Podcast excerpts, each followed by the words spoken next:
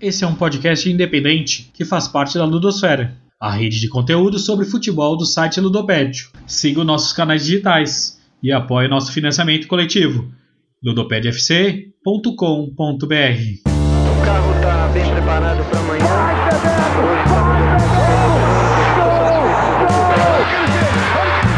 brasileiro que nasce nas. Sabia merda? Bom dia, boa tarde, boa noite, sejam muito bem-vindos. Está começando agora o segundo ep- episódio do Pesquisa Esporte Clube. Hoje a gente vai receber aqui o Ney Jorge dos Santos. A gente vai continuar um assunto que a gente veio tratando ali no primeiro episódio com o Glauco Costa, que é o subúrbio do Rio de Janeiro, né? A gente já conceituou um pouco que o conceito de subúrbio no Rio de Janeiro é bem diferente, por exemplo, do conceito de subúrbio utilizado em outras cidades ou até em outros países, como nos Estados Unidos, né? O subúrbio carioca, na sua origem, é um espaço que foi predominantemente ocupado pela classe trabalhadora. Isso influenciou de diversas maneiras o desenvolvimento do esporte das relações sociais ali da, daquela zona do Rio de Janeiro, né? Ficando um aviso aqui, né, para quem não ouviu o primeiro episódio, já cola lá, escuta agora o primeiro episódio, já vai na sequência com esse, porque são dois assuntos complementares que são muito importantes de vocês acompanharem. Hoje, para essa entrevista, eu estou aqui com meu querido amigo Marcelo Viana. Marcelo, dá os seus, suas boas-vindas aos nossos ouvintes e já pode apresentar o nosso convidado. Bom dia, boa tarde, boa noite. Muito obrigado, Peti, aí, por mais uma bela entrada do nosso podcast. O convidado de hoje, ele, ele para mim é um convidado muito especial, porque eu converso com ele direto, assim, nas minhas leituras, né? Tô sempre lendo alguma coisinha dele. E é muito interessante porque ele vai trazer uma ideia do suburbano, das agremiações suburbanas, das festas no subúrbio, como um lugar marcado pela violência e pela amoralidade a partir dos olhos de outros, né? E vamos hoje tentar saber quem são esses outros aí que marcam e, e- e- e forjam essa imagem do subúrbio. É, Ney, aqui a gente tem uma pergunta básica: quem é Ney Jorge dos Santos Júnior e por que que você escolheu esse tema? Seja bem-vindo. Olá a todos, queria inicialmente agradecer o convite, é, a oportunidade de estar aqui batendo esse papo. É, então, já fazendo a é, tentando fazer essa definição que inicialmente mostra complexa, é, Ney Jorge dos Santos Júnior é um suburbano, atualmente morador de Campo Grande, mas com toda a sua vida ali no Cesarão, que é uma comunidade do Rio de Janeiro, na zona oeste do Rio de Janeiro, né? Então vivi grande parte da minha vida no Cesarão e hoje atualmente estou em Campo Grande. É, professor botafoguense, não necessariamente é, nessa ordem, mas acredito que seja um mérito e um sujeito que sempre teve esse análise, esse olhar sobre as diferenças notadamente sociais, fragmentada pelos espaços da cidade. Né? Então, desde de muito jovem, eu conseguia identificar que determinados bairros do Rio de Janeiro já apresentavam diferenças sociais, tanto no olhar do poder público como o olhar das pessoas de, de outros bairros, né? aqueles olhares estereótipos e que relacionam não só o bairro à violência, mas a forma de viver, de trabalhar e convivência, né? E a escolha do tema se dá justamente por isso, por, por vivenciar é, essas representações estereotipadas, né, e negativas, né? Os subúrbios da cidade, ele sempre teve esse olhar marginal, esse olhar é, da desorganização, é, mergulhado na violência. Isso sempre me chamou a atenção por viver esse esse espaço, viver essa temática, conviver com essa temática. Então isso me despontou e, e me fez é, estabelecer essa relação da identidade com a vida acadêmica. Que demais. Marcelo, você quer seguir com as perguntas ou já posso passar para a segunda? Pode ir para a segunda, cara. Manda bala. Então, bora embarcar aqui, porque eu queria entender um pouco da, da sua opinião, Ney. Como que você consegue, como que você entende a, o que, que é a cultura popular suburbana, né, que você trouxe um pouco na tua fala, essa cultura do se, ethos, né, que se desenvolveu na cultura suburbana, é, arraigada pela, pela grande participação da classe trabalhadora e no desenvolvimento. Bom, Lucas, é, inicialmente é importante a gente destacar, como vocês mesmos já haviam dito, que o conceito de subúrbio na cidade do Rio de Janeiro, ele tem um significado próprio, né? muito mais complexo, pois eles não estabelecem uma relação direta com a ideia geográfica. Né? Então, a gente entende que o próprio conceito de subúrbio, né, de cultura suburbana, cultura popular, ela ultrapassa a etimologia da palavra e o sentido significado do termo, né? Não se, não se refere necessariamente a um bairro, a uma localização, ou até mesmo aquela ideia de que um, um, uma, um bairro longe é, do centro da cidade. Né? Então, a, a, própria ideia se caracteriza muito mais por conta de uma identidade, é, uma cultura, uma vida é, com peso ideológico muito forte, né? que, que pode ser representada é, espaço complexo, com pessoas simples, trabalhadoras, pobres, é, e muitas das vezes estereotipadas, é, não modernas, né, com esse olhar, com essa representação de não modernas, é, com o espaço precarizado, imersos à violência da cidade, né? Ou, como alguns gostam de chamar, à margem da cidade, né? daquilo que se define como cidade maravilhosa. Então, a cultura popular, a cultura suburbana reflete todas essas ideias, né? Um, um, um, grupo de pessoas que tem atos de identidade muito, muito latentes, que apresentam é, é, condições e, e, e, formas de viver peculiares, é, peculiares é, singulares comparadas a outros espaços da cidade, é, formas de se divertir, formas de se relacionar e que muitas das vezes não tem qualquer é, ligação com aquela ideia de, de, cidade maravilhosa que se vende do Rio de Janeiro. Né? Então é, é, muito interessante, e eu gosto sempre de apontar isso, quando se fala Rio de Janeiro, é que Rio de Janeiro, que cidade do Rio de Janeiro é essa que nós, que nós estamos conversando? Que assim, o subúrbio, os subúrbios, e também é importante a gente deixar sempre no plural, então talvez não seria interessante chamar de cultura popular suburbana, mas é, culturas suburbanas, porque eu acredito que a ideia do popular ela já está indicada a ideia do subúrbio por toda a conjuntura histórica social que o subúrbio representa. Então, assim, é, é, é uma ideia que apresenta singularidades, espaços específicos, ações específicas, com forma de se divertir, se relacionar, completamente é, distintas das demais áreas da cidade. Eu acho que é um pouco disso. É, Ney, no, no, nos seus trabalhos, né, você usa um conceito muito particular de arrabaldes. Aí eu queria saber mais ou menos por que, que você trabalha com essa ideia e, e se ela tem aplicabilidade em, em, em outros espaços geográficos, como, sei lá, é, seria, é, seria um sinônimo para sertões de, ou, ou não. É, o que significa arrabaldes, assim, de uma forma geral? Então, Marcelo, inicialmente seria uma espécie de sinônimo de sertões do, do carioca, né?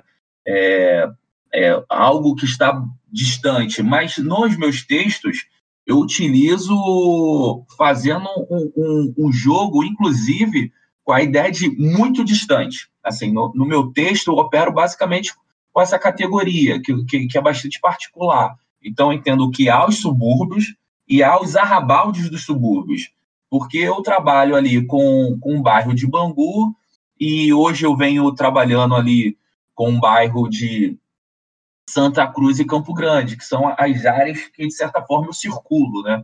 Então, talvez, é, por ter... Aí é uma coisa bastante pessoal, né? Eu, a, a minha família, ela, ela é dividida ali um grupo na Pavuna, e um grupo ali em Engenho Novo, né? E eu fui morar em Santa Cruz, ali no Cesarão. Então eu sentia que ir para esses outros subúrbios também era muito distante. Eu acho que eu adotei isso um pouco no, nos meus textos, né? deu um cunho pessoal. e, e eu, eu, acredito, pelo menos a ideia do meu texto é dizer que os arrabaldes, por exemplo, de Bangu, ele ainda é mais distante do que os arrabaldes, por exemplo, do, do Meia, né, o subúrbio do Meia.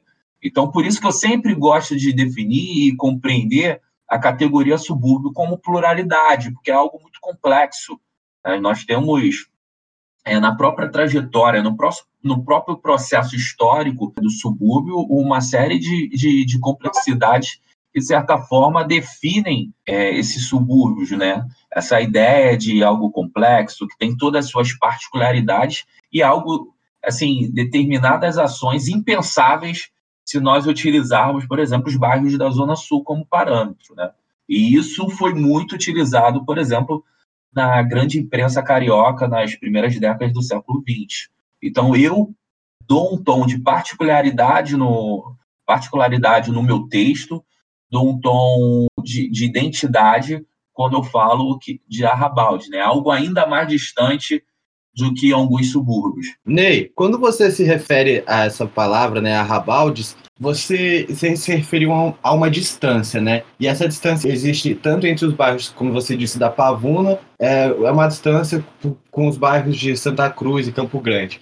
Eu queria, só para deixar claro para o nosso ouvinte aqui, essa distância que você diz, ela é somente física, ela é social, ela é cultural. Quais são as dimensões dessa distância que você coloca? Se, só para para mim talvez não ficou muito claro e talvez para alguns ouvintes também não. Ah, sim. Então, pô, pergunta interessante. Né? Aí a gente sempre volta na ideia de pluralidade do subúrbio. É, alguns bairros suburbanos, e, e, a gente consegue compreender isso no processo histórico, eles são bem mais estruturados do que outros. Se a gente comparar é, o bairro de Santa Cruz, a própria, a própria conformação desse bairro com o bairro do Meyer, por exemplo, a gente vai ver distâncias é, no que tange é, as intervenções de, as intervenções em políticas públicas, é, as ações sociais, é, a forma de se relacionar nesse, nesses bairros, as formas de se divertir nesses bairros. Então, assim, é importante definir que quanto mais se, se distancia do centro, se a gente analisar, se a gente pensar dessa forma, é, talvez, aí é uma hipótese, esses bairros vão sendo menos intervenção é, do poder público. Então, tal, talvez seja essa o ponto que, que você pergunta, né, que você questiona. E, e eu, basicamente, é, se nós analisarmos, é, aí tem, tem uma série de pontos. Né? O bairro de Campo Grande é um bairro hoje mais estruturado. Esses bairros é, da zona oeste da cidade do Rio de Janeiro, eles têm ali uma formação rural até meado do século XX. Então, assim, a, a dificuldade de, de, de inserção do poder público nesse, nesse espaço. Então, há muito da iniciativa dos próprios moradores para estruturar, estruturarem esses bairros. Então, tem muito disso. Né? E, e, são bairros pobres, né, em que, em que é, a população pobre da cidade basicamente se concentra neles. É, Ney, é, no episódio com o Glauco, nós descobrimos, é, percebemos que aquilo que nós entendemos como subúrbio, ele, ele é, é, cheio de clubes de futebol, né? A prática futebolística, ela está é, muito enraizada ali, né? Ela se adequa muito bem àquele espaço, ao, ao, à questão do lazer, por parte do, dos operários, por exemplo, da fábrica Bangu. E o, o, o Bangu Athletic Club, ele é talvez o, o, principal clube ali que representa aquela região, não é mesmo? E como você mesmo falou, é, que é uma região que está à margem né, da, da grande metrópole, da Belle Époque, daquela ideia de modernidade, do, e, e, e superdesenvolvimento do centro urbano carioca. Nos seus trabalhos você usa bastante o Bangu e o Andaraí como objeto de estudo.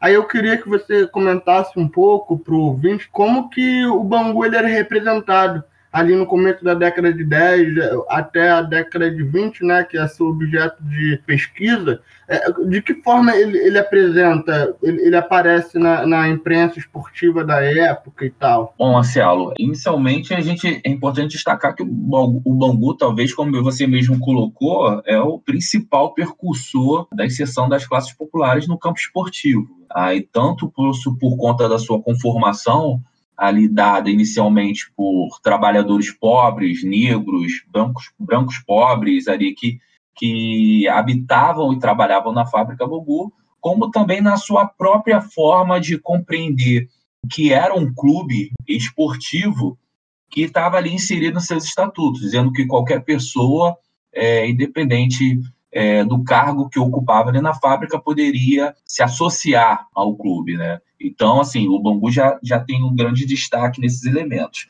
E eu sempre digo, e aí eu estou desenvolvendo um trabalho, e na, na, tese de doutorado, quando eu falo sobre as diversões é, suburbanas, tá trabalhando basicamente é, com o bairro Bangu, eu arrisco a dizer é, que a, a, as diversões, a vida divertida suburbana, e aí eu coloco no bojo todos os bairros suburbanos, é, e quando eu falo, falo de vida divertida, eu chamo, além do campo esportivo, é, do futebol, também os bares recreativos, era muito mais intensa ali na década, nas duas décadas, três décadas do século XX, que a região do centro e zona sul. Não só pelo número de clubes, e aí a gente consegue identificar é, com, com com vários pedidos de licenciamento para funcionamento, como clubes de carnaval, como também clubes esportivos, como também a, a, o número incessante de, de atividades festivas, eventos esportivos que eram é, dados e, é, nesses bairros suburbanos, né? No caso do Bangu, se a gente analisar, a gente tem ali nas primeiras décadas do século XX em torno de 20, 30 associações, né? algumas esportivas e outras de caráter recreativo. Agora, é interessante que no bairro Bangu, e isso eu consegui identificar na tese de doutorado, mesmo, mesmo essas de caráter recreativo que, que tinham como principal objetivo oferecer bares dançantes e carnavalescos, tinham atividades esportivas e tinha o futebol. Então, assim, era muito comum alguns campeonatos internos, assim, feitos no bairro Bangu, que reunia clubes como o Prazer das Morenas, que eram clubes de Bangu, recreativos, Flor da Lira, Flor da União, alguns clubes de Campo Grande e Santa Cruz, como Progresso de Santa Cruz, aliados de Campo Grande, que até hoje ainda existe no, no bairro de Campo Grande. Então, mas era muito comum em determinados espaços, é, como se fosse na contratemporada ali da Liga Metropolitana, no bairro Bangu oferecesse alguns jogos amistosos e, e, e torneios, né? Ou muitas das vezes o Bangu participava, outras eram os outros clubes do, do do bairro, né? Então é, é importante também destacar que o bairro Bangu, mesmo nas, no, nos primeiros anos ali do século XX, não era somente o Bangu Atlético Clube, né? Tinha outros clubes. O Cassino Bangu, antes da fusão ali da diretoria, né, que acontece por volta de 1907, 1908, é, ele também tinha um, um, um, time de futebol, então era muito comum um jogar com o outro, e a gente consegue identificar isso nas atas, né, com pedido de utilização do campo de Bangu. O Campo Grande Atlético Clube, que não é este Campo Grande Atlético Clube, que está até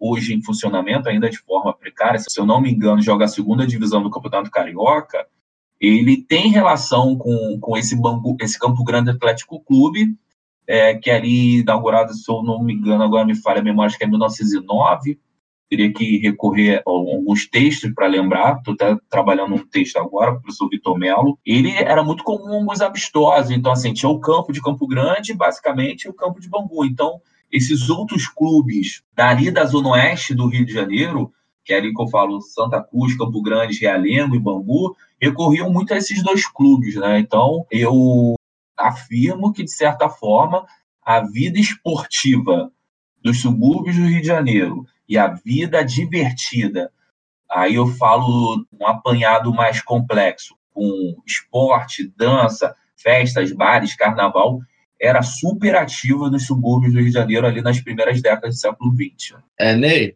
você comentou aqui essa coisa do, dessa relação né, do futebol com os bailes, a, a questão dos carnavais e tal. Isso me lembrou um caso que, que aconteceu agora, essas, essas semanas agora que a gente recebeu essa notícia, né? Que o Império Serrano acabou de lançar um time para jogar a terceira divisão do Carioca, né? Isso tem alguma algum paralelo que a gente possa traçar com os clubes do subúrbio daquela época que a gente tá que você está tratando aqui com a gente? Então, Lucas, é, assim, a gente traçar um paralelo, é, talvez a gente esteja forçando um, um pouco a barra, mas a gente consegue fazer algumas aproximações do que, na verdade, é, foi a gênese de, de determinados clubes, né? É, o, o, o, o Bangu Atlético Clube, os clubes esportivos, eles também ofereciam festas, né, diversões, bares carnavalistas também saíam às ruas. Embora é, o pedido de licenciamento desses clubes não tinha, o pedido não tinha um, um ponto específico que era oferecer bailes. Normalmente, quando oferecia baile, você tinha ali no pedido de licenciamento com a polícia você tinha que identificar que, além das atividades esportivas, você também tinha que. Você também iria oferecer bailes e, e saídas de carnaval. Mas, como eu mesmo disse, aí é, é, é, interessante se a gente olhar. Havia, por exemplo, em Bangu, uma taça chamada Taça Ferré, em homenagem ao diretor da fábrica Companhia Progressiva Industrial do Brasil, né, a fábrica Bangu.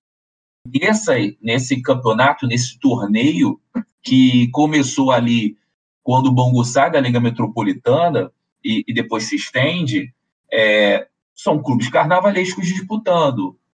Assim, e, e tem um outro clube, um, uma outra Taça Ferré, inclusive é interessante até a gente destacar que tem lá, você pega os periódicos e você vai ver lá, é, Bangu, Botafogo, Flamengo, Fluminense. Aí você fala assim, pô, você pode pensar, pô, mas o, o, o, Botafogo vai jogar uma Copa Ferrera aqui, no momento em que o Bangu não está na Liga Metropolitana, o Flamengo vai jogar aqui.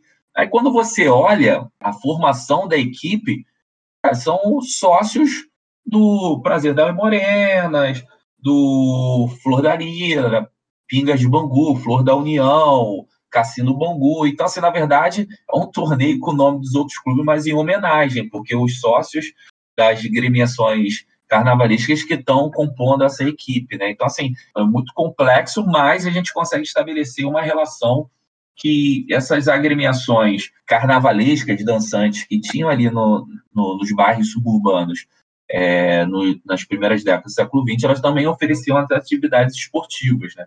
E não só de Bangu, de Campo Grande também. O Aliados de Campo Grande, ele inicialmente ele é fundado como um clube recreativo, só que vai fazendo aproximações cada vez maiores com o esporte. Né? Então, assim, com o futebol, fica ali numa relação, se chega a jogar a segunda divisão da Liga Metropolitana, mas depois, ali na, na década de 30 e 40, com outras práticas esportivas, como basquetebol, vôlei, futebol feminino e entre outros clubes também, como o Progresso Suburbano, que é um clube de Campo Grande, o Esportivo Campo Grande, Progresso Campo Grande. Então, assim, são vários clubes que estabelecem essa relação muito próxima entre o campo esportivo e o campo recreativo, se a gente pode definir dessa forma, por exemplo. Tem um episódio aí do, do começo do século XX que o, o Fluminense Futebol Clube ele vai jogar em Bangu e aí é, a pancadaria come solta, apedrejam lá o, o trem, né? Aí as manchetes no dia seguinte, na, na verdade foi nem o dia seguinte, né? Foi a semana quase inteira, mais de uma até, é, o presidente do Bangu tendo que, que escrever uma carta aberta, porque, enfim, a imprensa, de uma forma geral, ela ela estava quebrando pau, né, e, e, em cima do Bangu, como se o Bangu fosse o único clube é, ou, ou, onde a torcida fosse violenta, sendo que é, já havia outros casos em outros lugares. E, e, e isso, e isso ajuda a construir uma ideia de desordem e violência, né? Pra, pelo menos um imaginário de desordem e violência.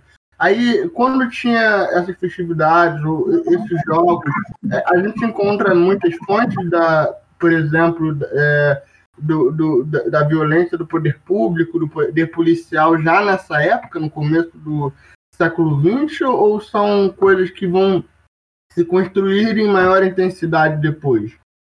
Então, Marcelo, isso é, é, é interessante destacar, né? Assim, a gente conversar sobre, sobre esse ponto, porque é, as representações, esses estereótipos, esses estigmas criados pela imprensa para a população suburbana, é, ela não está circunscrita ao campo esportivo. Né? É, só para a gente é, identificar esse caso, e, e, e, são vários casos, eu trabalhei com isso no mestrado, né, as representações da grande imprensa com esses clubes suburbanos, é, violência é, no esporte, briga, discussão, isso sempre teve. Quando tinha algum clube suburbano, isso ganhava outros contornos, ganhava, isso, ganhava outros olhares, né? Então, assim, era sempre falta de educação, esses clubes não deveriam jogar o, o, o final do futebol, é, não possuem, é, eles não estão à altura desse,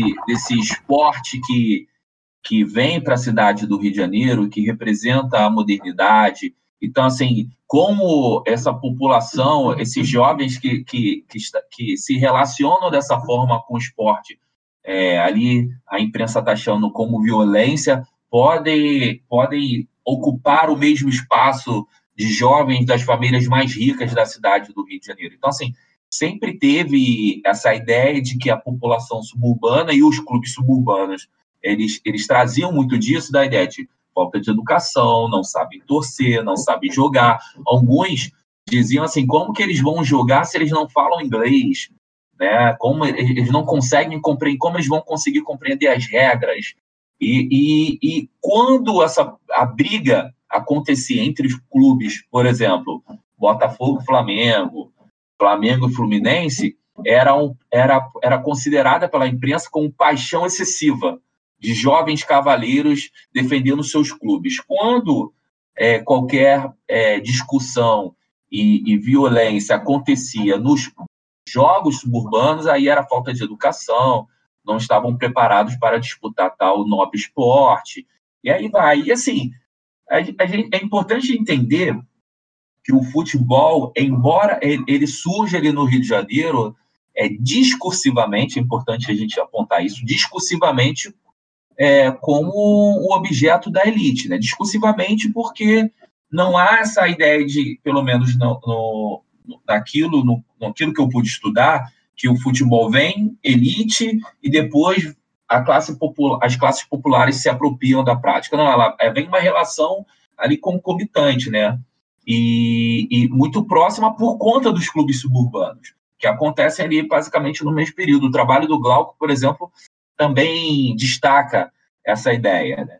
Então a gente tem ali.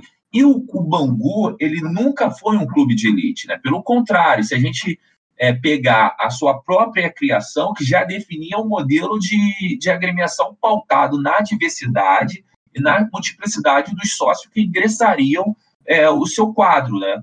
Então, ali, se a gente pega é que na própria fundação do Bangu, a ideia de associação já não tinha qualquer distinção de cargo, nacionalidade, bastava o trabalhador ali interessado fazer a sua inscrição, já cria um certo impacto é, comparado aos demais clubes da cidade. Outro ponto, o valor dessas mensalidades. Né? Só para a gente fazer um contraponto, ali nas primeiras décadas do século XX, o Bangu cobrava uma joia de dois mil réis, né?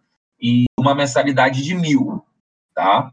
O Fluminense, Fluminense cobrava 50 mil de joia e 10 mil de mensalidade, né? Então, assim, um valor muito acima do que o Bangu cobrava. O Bangu cobrava 2 mil de joia e o Fluminense cobrava 50 mil. O Bangu cobrava mil de mensalidade, o Fluminense cobrava 10 mil de mensalidade. Só que no caso do Fluminense, esses 50 mil de joia que era oferecido não significava que o sujeito seria aceito no quadro de sócios. Né? Teria uma reunião ali para discutir é, quem era esse sujeito, né? se de fato era um, era um fidalgo que poderia, de fato, ingressar nas fileiras do Fluminense. E caso fosse reprovado, o sujeito ali perdia aqueles 50 mil, mil né? No caso do banco, não, pagou os 2 mil réis e o mil de, de joia, estava feito. Então, assim, havia uma grande diferenciação e, e, importante, o sócio do Bangu não poderia ser sócio do Fluminense, aí seja por questões econômicas e seja por questões sociais. Só para a gente ter ideia, o salário médio Aí, aí é interessante a gente pensar. Ali nas primeiras décadas do século XX, ali, na, na primeira, vamos pegar a primeira, salário médio de um operário da fábrica Bangu variava de 103 mil, né? Na verdade, no, no, na, na, primeira década era de 94 mil, de 94 mil a 260 mil réis, né? Dependendo, claro, da sessão que esse sujeito trabalhava. E a joia do Fluminense era 50 mil, ou seja, praticamente é, é, é, comprometia mais da metade é, do salário desse trabalhador. Então, seria impensável é, um, um, trabalhador do, do Bangu fazer parte é, de, um, de um Fluminense, de um Botafogo. E isso eu estou falando somente de questões econômicas. Socialmente não seria aceito nunca. Né? Então, assim, isso de certa forma já diferencia socialmente um clube do outro, e claro que isso se desdobrava na imprensa. Então, é, é muito comum a gente ver nas, nas principais notícias da grande, da grande imprensa dizendo o suplício que era e o absurdo que seria o Fluminense ir até Bangu para jogar. Então, falava que a torcida não se comportava da maneira correta, jogava objetos, é, brigava, invadia campo, mas isso também acontecia em, em, em, vários jogos da Liga Metropolitana, né? inclusive do Fluminense, do Botafogo, do Flamengo, não somente dos clubes suburbanos, dos clubes suburbanos, mas o olhar que era lançado é, sobre as ações dos clubes suburbanos era completamente diferente dos grandes clubes da elite carioca. Né? É, Ney, é, para quem é do Rio, já é, certamente já ouviu essas duas expressões, né? Mas para quem é de fora, talvez no primeiro momento elas sejam um pouco estranhas, porque podem ter, podem ter esse significado, mas com outros nomes, né? Mas quem é do Rio conhece, já, já ouviu na pelada, no futebol, essas duas, é, essas duas expressões: torcer a moda Bangu e sair da Bangu. Aí a gente queria saber se você conhece as origens, o que, significa e, e, por que que tem esses nomes. E, é, é, eu sempre tive muita curiosidade, assim, é uma curiosidade particular. Por isso que eu fiz questão de colocar aqui. Bom, essa locução adverbial de modo, né? A moda Bangu, torcer a Bangu, acho que elas estão relacionadas, né? Que refletem um pouco, vamos fazer como se faz em Bangu, ou seja, é, é, de qualquer jeito, sem compromisso. É, vamos fazer da forma que se faz dentro de um processo de desorganização, como é um pouco os subúrbios do Rio de Janeiro. Né? E o torcer a Bangu, eu confesso que eu nunca ouvi essa, essa, essa expressão, mas eu, eu consigo estabelecer, estabelecer a relação com a ideia a moda Bangu, é justamente isso. Vamos torcer como se fosse de fato desta forma, né?